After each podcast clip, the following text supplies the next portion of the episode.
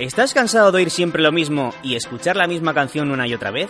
Pues te damos la bienvenida a los podcasts de Autentia Desarrollo, donde os acercamos las mejores charlas técnicas de la comunidad.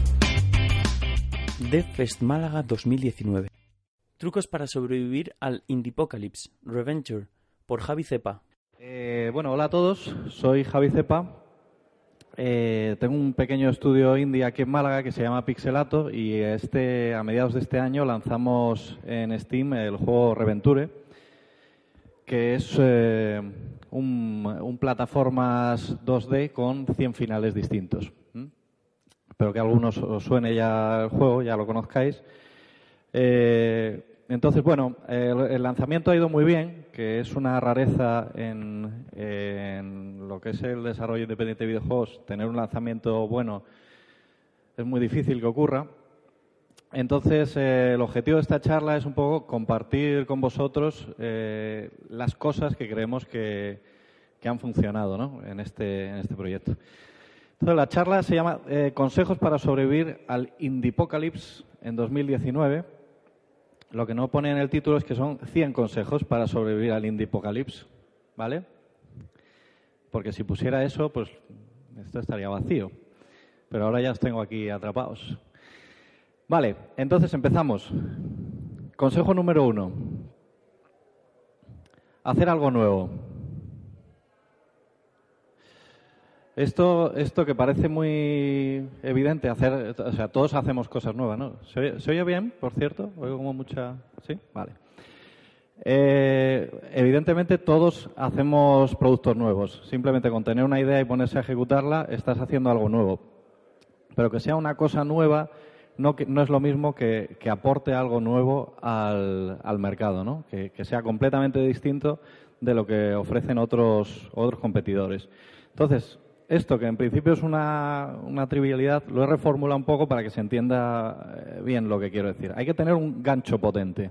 Tienes que tener una, una frase que eh, describa lo más importante de tu producto y que no deje indiferente a nadie. ¿vale?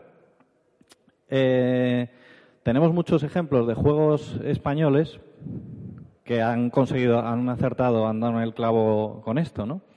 Como eh, Temtem, que es mezclar Pokémon con online, que es eh, pues un, un, golpe en la mesa, ¿no? Eso no deja indiferente a, nadie. Tenemos Gris, también, de Estudio Nómada, que mezcla una estética de acuarela con videojuegos, que es una cosa mmm, de una manera muy especial que no habíamos visto antes tampoco. Do Not Feed the Monkeys, que hace como una gamificación de un Boyer Simulator. Y Blasphemous, que creo que es el más reciente, bueno, eh, no porque Temtem no ha salido todavía, pero eh, Blasphemous, que lo que mezcla es eh, pixel art con un gore extremadamente explícito ¿no? y con la religión. Eh, en nuestro caso, ¿cuál es nuestro ingrediente mágico? Pues 100 finales distintos. Nosotros, es una cosa que no solo es que pensásemos nosotros que iba a funcionar bien, sino que cada vez que decíamos a alguien, oye, eh, ¿quieres probar esto? Es un juego de plataformas, pixelado, no sé qué, con 100 finales distintos. Se quedaban así como, ostras, 100 finales distintos. Pues eso, eso es lo que tenéis que buscar en vuestros, en vuestros productos, ¿vale? Yo mmm, me considero diseñador de, de, productos más que game designer, así que todo lo que diga aquí, aunque hable de videojuegos, podéis extrapolarlo a cualquier tipo de, de productos, ¿vale? Bien, número dos empezar con algo pequeño e intentar que siga siendo pequeño. ¿Vale? Subrayando, intentar, eh, porque nadie, nadie lo consigue, ¿vale? Los, los, proyectos tienen una naturaleza caótica y tienen a crecer ellos solos, ¿vale? Y ese proyecto que iba a ser de solo dos semanas, sin darte cuenta, se convierte en un proyecto de, de dos años, ¿no? Va a pasar, va a pasar que los proyectos crezcan, pero hay que intentar cogerles de las riendas y eh, frenarlo en la medida que podáis para que no crezca más de la cuenta. ¿Vale? Si participáis en, en hackathons, en, Games Jams, podéis practicar mucho eso de eh, aprender a hacer proyectos pequeños, porque son eh, eventos que te educan en cerrar las cosas. Hay que terminar en dos días, en un día, lo que sea, y entregar un producto cerrado. Saber ser pequeño es una fórmula para sobrevivir en, este, en esta industria, ¿no? La otra fórmula, quizás, quizás son las dos únicas fórmulas, ¿no? La otra es ser grande, pero mm, no puedes elegir ser grande. Voy a empezar en esto y, voy a ser eh, Microsoft o Eidos o vete a saber quién. Consejo número tres, ser humilde. Ser humilde eh, quiere decir eh, ser, bueno, pues ser realista, ¿no? Ser realista con la situación de, de un estudio o, de, o de la tuya personal y saber que, bueno, que este es, eh, es un mercado tremendamente difícil, salen mm, multitud de juegos todos los días y es muy difícil eh, posicionarte ahí, ¿no? Entonces, lo más probable es que vayas a fracasar. Entonces, planifica para el fracaso. Si planificas para el fracaso, todo son buenas noticias a partir de ahí, ¿no? Todo lo que, todo lo que vaya por encima de eso. Eh, también para, para los plazos. Esto es un clásico ya, pero eh, los tiempos eh, tienden a doblarse, ¿vale? O triplicarse o lo que sea. Va muy alineado con lo que, con lo que decía antes, Bueno, en nuestro caso era un proyecto de seis meses y creo que hicimos una muy buena gestión porque solo se convirtió en un año. Aunque es un año hasta el lanzamiento. Después sabéis que después del lanzamiento hay ports, hay mantenimiento, hay bugs, hay un montón de trabajo extra, pero bueno, eso, eh, eso solo viene si el proyecto es viable. Si el proyecto se va al carajo, eh, pues no hay, no hay que hacer, esa es la parte buena, ¿no? que no hay que hacer soporte. Se cancela y ya está. Eh, consejo número cuatro. Aprender a estar cómodos con la imperfección. Esta, esta es buenísima, sobre todo porque entiendo que la mayoría aquí sois programadores, ¿puede ser? ¿Podéis levantar la mano? Abrumadora mayoría. Y esto, yo también, yo también programo. Eh, y claro, todos pensamos que nuestro programador del año pasado era un loser, que no sabía eh, hacer bien las cosas y que todo el código eh, habría que refactorizarlo porque ahora sé hacerlo mucho mejor, ¿no? Pues sí, pero no. Eh, hay que aprender a, dejar trozos de código que funcionen, pero no sean perfectos, porque si no, siempre estamos refactorizando el refactor del refactor y nunca, y nunca avanzamos. Apuntar algo perfecto no tardará en acabar, en acabar con tu proyecto. Si os enseñase el código de Reventure, algunos llevaríais las manos a la cabeza.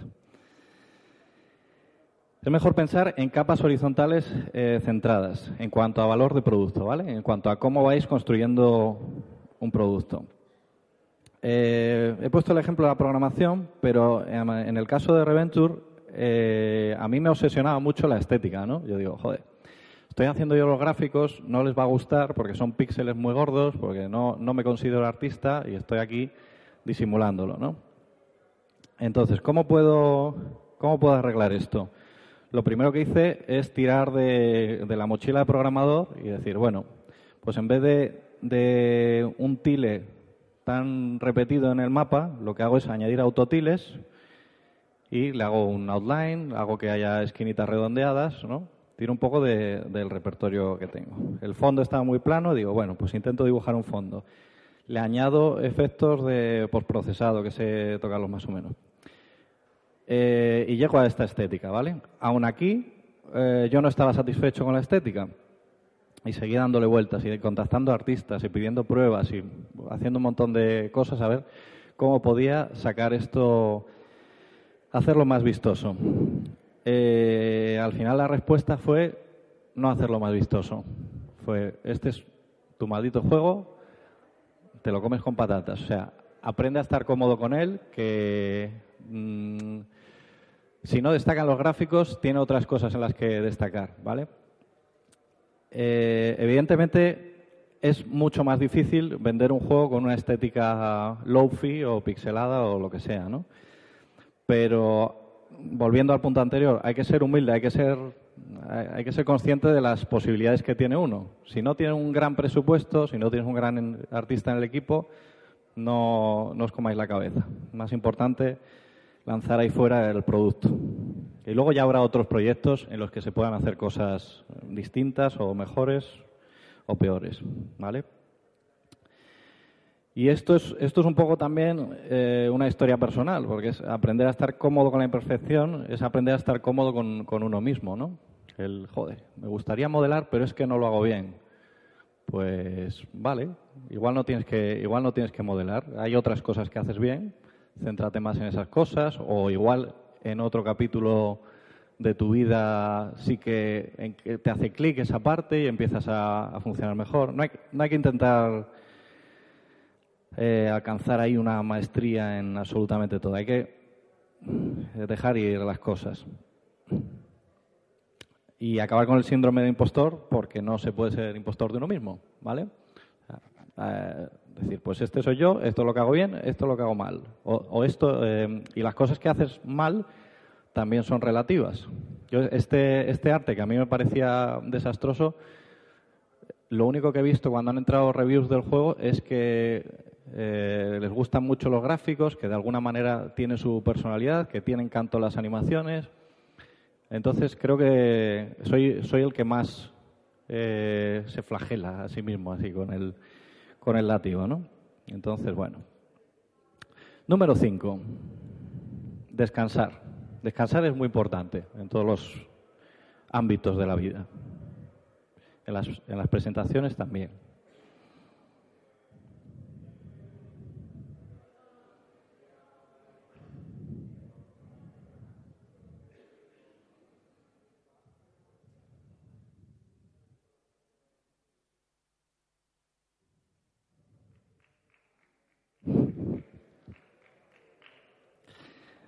Muchas gracias.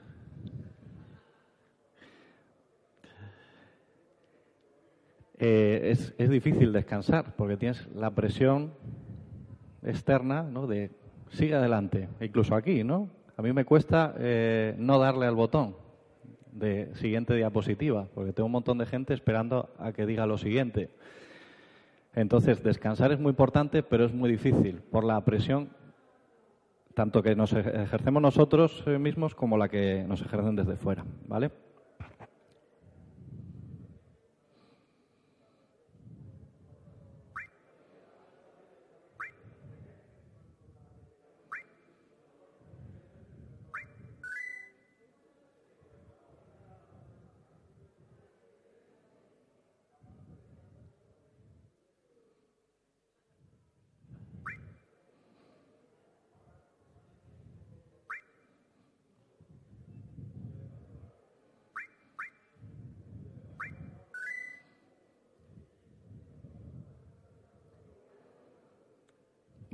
Fin del descanso. Ahí os tengo entretenidos y descanso un poquito. Eh, consejo número 6. Los apaños están bien. ¿Vale? Algunos.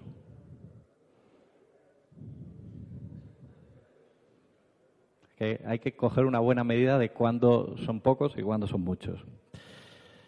Eh, una ventaja que tenemos los eh, estudios pequeñitos es que eh, no tenemos un departamento de eh, que nos diga no podemos hacer ese tipo de cosas. Así que vamos a aprovechar y hacerlas.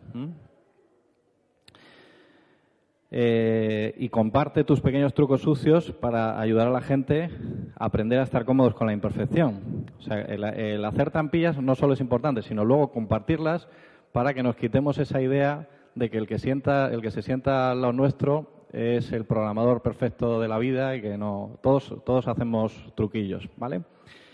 Y en el software todos son espejos y humo que dicen, ¿no? En el desarrollo de videojuegos más todavía. A nosotros nos ayudado mucho este artículo de Celeste. No sé si alguien eh, leyó este artículo de Celeste. ¿Habéis visto alguno el artículo en el que mostraban el código del personaje de, de Celeste? ¿Alguno lo ha visto? Uno. Bueno, maldición. Eh, googlearlo porque es, eh, claro, ves eso, ves una clase Dios de 20.000 líneas, ¿vale? Y dices, ¿cómo, ¿cómo puede este juego tan, con este código tan terrible y tan difícil de mantener, haberse convertido en un auténtico hit de ventas mundial? Y, la respuesta es porque funciona. Porque eh, la, buena limpieza del código, la arquitectura, es, eh, tiene unas bondades, pero tiene también un lado oscuro, digamos. Que todo el, todo el tiempo invertido en arquitectura no se está invirtiendo en, en valor o en alcanzar alguna cosa testeable pronto. Esto quizás sea un caso extremo, ¿no? En el que se han pagado, se ha pagado una factura técnica importante, pero el resultado al final es, lo que cuenta. Evidentemente no es lo mismo el desarrollo de un videojuego que el desarrollo de una plataforma que vaya a ser mantenida durante años, así que coger este, este consejo con pinzas, cada uno para su caso, ¿vale? Eh, y lo que decía antes, compartir vuestros pequeños trucos sucios, en este caso, o vuestro código sucio, ayuda a otras personas a decir, joder, que mis ídolos también son humanos, ¿no? Y hacen cosas, hacen sus chapucillas. Eh, número 7. Esta es una que oigo de muchos estudios que están empezando, que es, eh, tenemos un juegazo, lo vamos a petar, no lo petan, y luego la respuesta siempre es, es que no, tenía, no sabíamos de marketing, o no teníamos presupuesto para marketing, o nadie del equipo. Eh, marketing, el culpable es el marketing, ¿no? Pero el marketing empieza con, lo, que decía arriba de todo. Bueno, si nadie interactúa con tus acciones de marketing, no es que no sepas hacer un buen marketing, seguramente. Evidentemente, la experiencia ayuda. Pero lo más importante es el punto número uno, que es hacer algo nuevo. Tú, por mucho marketing que tengas, 20 millones de presupuesto de marketing, si lo que estás haciendo es otro eh, Infinite Runner más, o otro juego más de lo que sea, otro Match 3, ¿vale? otro Candy Crush, da igual el marketing que te, bueno, por, fuerza bruta de marketing podrías hacerlo, pero va a ser súper ineficiente tienes que hacer algo nuevo, tienes que poner algo nuevo sobre la mesa, algo nuevo en, el mercado, algo que no haga ningún otro, otro producto. ¿Alguien conoce a este señor? Manos arriba. Este señor salió hace, hace unas semanas en Twitter y lo que hace son maquetas de obeliscos, de cómo se construyen obeliscos, de cómo se transportan obeliscos y edificios clásicos. Es un, es un hombre que está jubilado y que tiene esta, esta afición. Bueno, lo petó en Twitter en dos semanas, no sé si consiguió 50.000 seguidores o no sé, se convirtió en un fenómeno viral. Porque hace algo único, porque hace, eh, porque tiene su, su esencia, ¿no? Porque ha encontrado su obelisco, su cosa que le hace único. Esta es otra muy importante. hay una frase que digo yo muchas veces que es que mi herramienta favorita es la papelera, y no la de reciclaje, la papelera de permanente, que es coger cosas y a la basura. ¿vale? Y cosas puede ser líneas de código, puede ser arte, puede ser eh, lo que sea, cuando estéis muy seguros de lo que tiene que ser, ¿no? Pero todas las cosas que echéis a la papelera, eh, si, es una decisión adecuada, os está quitando de muchísimos problemas más adelante, ¿no? Consejo 98 ser ágil. Eh, bueno, ser ágil, hay 20.000 metodologías que dicen ser ágil, ser ágil. Ya esto ya se convierte en una cosa muy, muy abstracta, ¿no? Pero eh, en nuestro caso, en vez de pensar qué equipo necesito para hacer este juego, este proyecto, pensar qué podemos hacer eh, con el equipo que somos, ¿vale? fulanito es muy bueno en inteligencia artificial. Menganito hace gráficos vectoriales. ¿Cómo pueden encajar esas dos piezas? ¿Cuál, es la suma de esto y esto? Eso funciona mucho mejor que decir, vamos a hacer un MOBA 3D shooter AAA y claro, como tenemos a fulanito y a menganito, no tenemos suficiente. Así que vamos a buscar eh, más gente para hacer esto. Buscas a uno, buscas a otro y al final mm, sumar es eh, destruye, destroza el, proyecto. Sumar cosas hasta alcanzar una idea eh, etérea. Lo que tenéis real cuando arrancáis un proyecto es el equipo, es lo único que conocéis. Entonces, partir siempre de, los hechos, de lo que tenéis eh, en la actualidad para decidir qué, es lo que vais a hacer. Nosotros no teníamos artista, vuelvo sobre lo mismo. Así que eh, el truco que hicimos es usar magníficos píxeles, píxeles gigantescos. Pues, lo, si, lo, pensáis, en esta resolución, que creo que son sí, 6 por 6 píxeles, cualquiera que dibujase una persona aquí no se, no se vería muy bien si es bueno o mal artista. No hay, no hay espacio suficiente como para detectar la calidad artística. ¿no? Entonces, este es el hack que hicimos. Irónicamente, eh, el problema de no tener artista resultó muy ventajoso porque esta estética nos permitió añadir muchísimo contenido y es lo que nos, lo que nos permitió, eh, pues esto, ¿no? Tener, tener 100 finales distintos. Si hubiéramos hecho una estética 3D o, mejores animaciones o escenarios más grandes o lo que fuese, no tendríamos los 100 finales, que es el punto uno, el punch del juego, lo que, lo que hace que tenga impacto. Ya casi te, a que se os ha pasado súper rápido. ¿eh? Consejo 99. Vamos a ver. Escuchar lo que, la, gente hace y no lo que la gente dice. Eh, todos vamos a preguntar, oye, esta es mi app, este es mi juego, este, ¿qué te parece? ¿Al amigo, al vecino o al familiar? Y a todos les encanta, ¿verdad? Pero luego la lanzas al mercado y no le gusta a nadie. ¿Por qué? Pues porque los extraños son nuestros mejores amigos, porque los extraños son nuestro, nuestro mercado. En realidad, a quien nosotros estamos vendiendo las aplicaciones es a completos desconocidos, no, a nuestro primo que ni siquiera sabe qué es eso de, de la programación o de los videojuegos. Las cosas esas de los marcianitos que dicen. Eh, esta, de cara a conocer el mercado, eh, es interesante que lo conozcáis lo antes posible.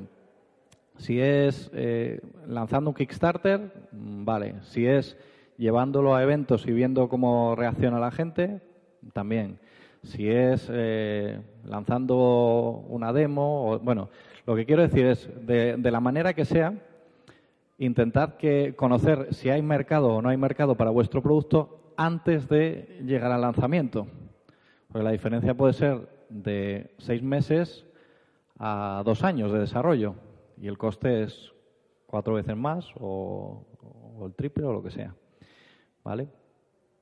Eh, claro, entonces esto. Mejor conocer al mercado. Kickstarter, lanza un Kickstarter de 20.000 y falla. No hay que empecinarse. O sea, seguramente si no has conseguido ese Kickstarter de 20.000, no va a aparecer luego un, un mercado de más de, más de esa cantidad por, por el juego final, ¿vale? Eh, es una prueba de mercado. En nuestro caso, esa prueba de mercado fue una competición que se llama Ludum Dare, que participan más de 2.000 o 3.000 personas, depende de la edición, cada año, y que el concepto inicial de, de Reventure quedó en, en tercer puesto un concepto hecho en, en 48 horas con seis finales distintos. Entonces eso fue un toque de atención de, oye, eh, parece que este, este concepto tiene, tiene potencial. No se empezó a desarrollar inmediatamente después, pero meses más tarde fue, ¿y si cogemos esta idea y le damos un poco más de cariño? ¿no? Y consejo número 100, aprende a pedir ayuda a desconocidos y a devolvérsela a otros desconocidos. O sea, desconocidos, aquí estoy intentando ayudaros con mi experiencia y hacer ir a charlas, hablar con gente, contar lo que sabéis, porque así es donde más crecemos todos. Pedir ayuda y dar ayuda es una habilidad y es muy difícil. Nos cuesta mucho decirle, oye, necesito decirle, aunque sea un amigo de toda la vida, nos cuesta mucho pedir ayuda por alguna extraña razón que desconozco pero cuanto más se practica, más se mejora.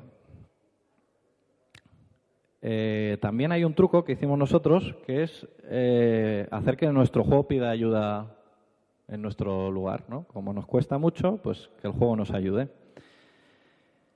Por ejemplo, aquí, este final dice, eh, Tinku saltó dentro de la chimenea listo para compartir el espíritu de la Navidad en, formas, eh, en forma de copias de Reventure. Todo el mundo adoró el juego y le dejó un 11 de 10 en la página de Steam. No os podéis imaginar el haber hecho este guion, la cantidad de reviews que ha supuesto en, Steam. Un montonazo. Simplemente porque le estás pidiendo a la gente, oye, guiño, guiño, ¿y si me dejas una review? Si te está gustando el juego, ¿eh? y, ha entrado muchísima gente, lo podéis ver en la página de, Steam. Eh, el modo de streamer es una manera de darle ayuda a los, a los streamers, decirles, mira, hemos añadido una serie de cosas para que si haces stream y das visibilidad a nuestro juego, eh, nuestro juego te dé contenidos a ti y, manera de, y maneras de interactuar con, tu público. Entonces, esto funcionó muy bien también. La manera, la manera en la que interactúa el público es eh, cuando eh, se elige un héroe al azar entre los usuarios del chat y ese usuario adquiere el rol del personaje en cuanto a conversación. El control lo sigue teniendo el streamer, el control del juego, pero los diálogos los controla el que esté escribiendo en el chat, ¿no? Entonces se crea una, una experiencia entre eh, los fans y los streamers muy, muy especial. Algunos streamers que decidieron ayudarnos muy, muy pronto pues, de manera altruista, pues decidimos por lo menos repagarles el favor añadiéndoles como personajes jugables al juego, cosa que nos podíamos permitir gracias a nuestra estética ultra pixelada media hora en hacer un personaje. Pues personaje para el señor Pazos aquí en cuestión. Y bueno, ya eh, otra, otra serie de cositas secretas que pusimos para streamers muy concretos que pasasen en momentos muy concretos, ¿vale? Son secretas. Ah, no. eh, vale. Eh, formas de hacer el juego más accesible. Bueno, lo traducimos a, todos los idiomas que pudimos y ya está.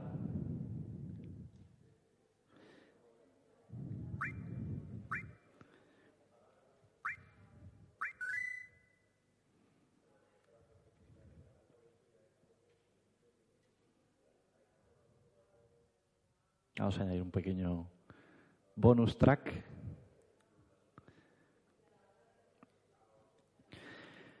Mm, hablando un poco de eso, de compartir los trucos sucios, pues voy a hacer aquí mi, pequeña aportación con dos o tres truquillos que, creo que funcionaron muy bien.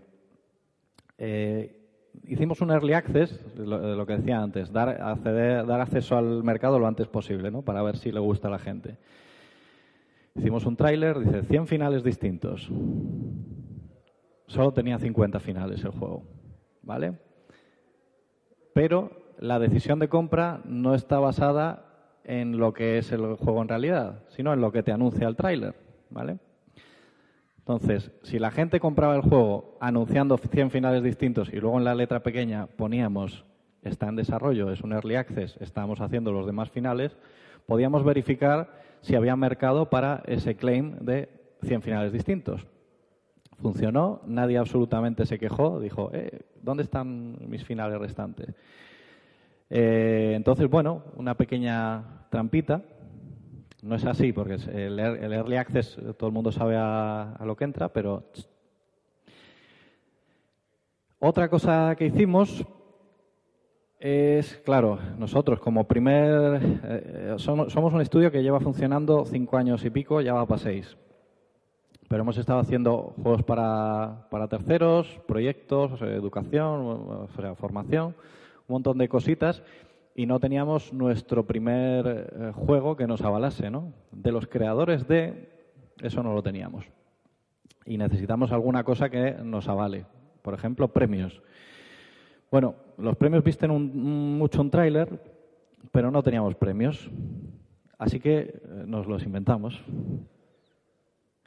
¿vale? Había un, como un segundo del tráiler que salía esta imagen, ¿no?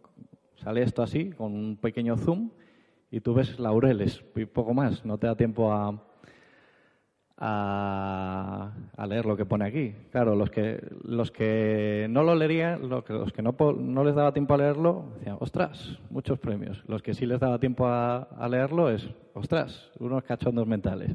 En los dos casos son buenos resultados, ¿no? Entonces, otro truquito. Eh, otro más. Los números animan, a los jugadores a competir. Los números, los progresos, las barras de progreso, los clickers, todas estas cosas. Así que implementamos rankings globales.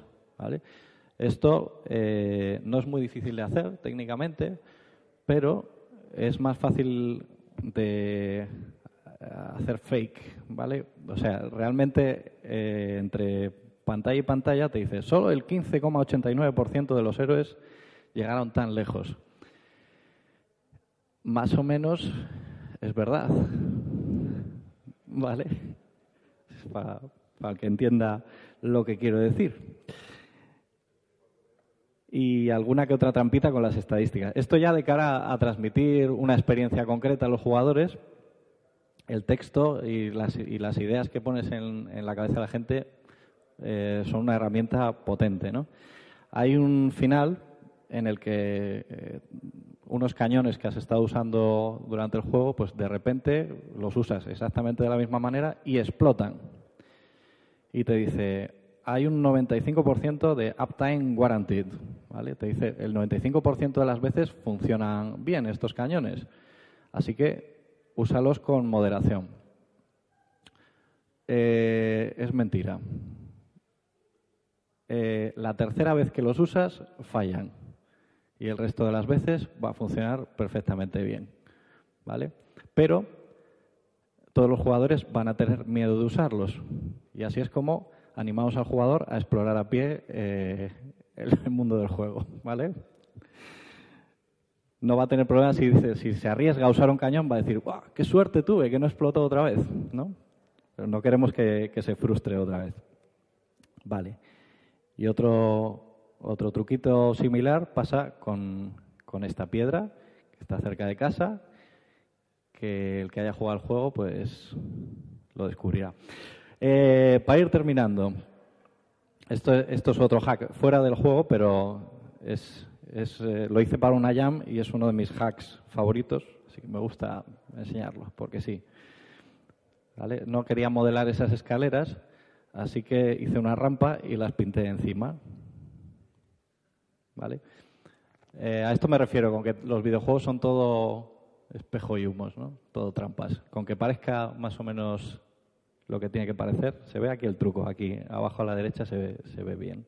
No sé si se ve bien, en la, un poquito flojillo la pantalla. Esto mentira. Resumiendo, veis que todos estos consejos van un poco en la misma línea, ¿no? ¿Qué es esto, no? Esta frase. Lo perfecto es enemigo de lo bueno. No os enamoréis de ideas perfectas, acorde, bueno, todo eso que he dicho. Espero que os sirva de ayuda. Aquí tenéis una chuleta de, de resumen de estos consejos. Si queréis hacerle una foto o alguna historia o rememorar nuestro tiempo juntos.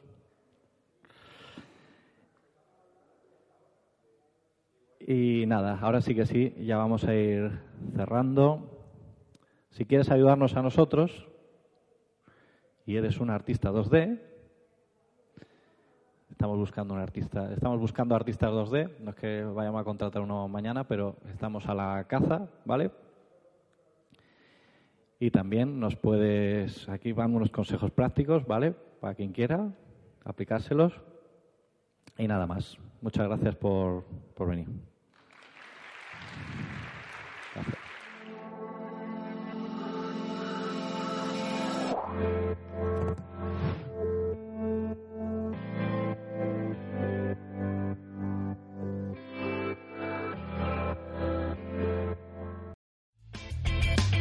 Si te ha gustado el podcast y quieres estar a la última en tecnología, suscríbete a nuestro canal de iVoox y escúchanos donde quieras. Para más información, autentia.com.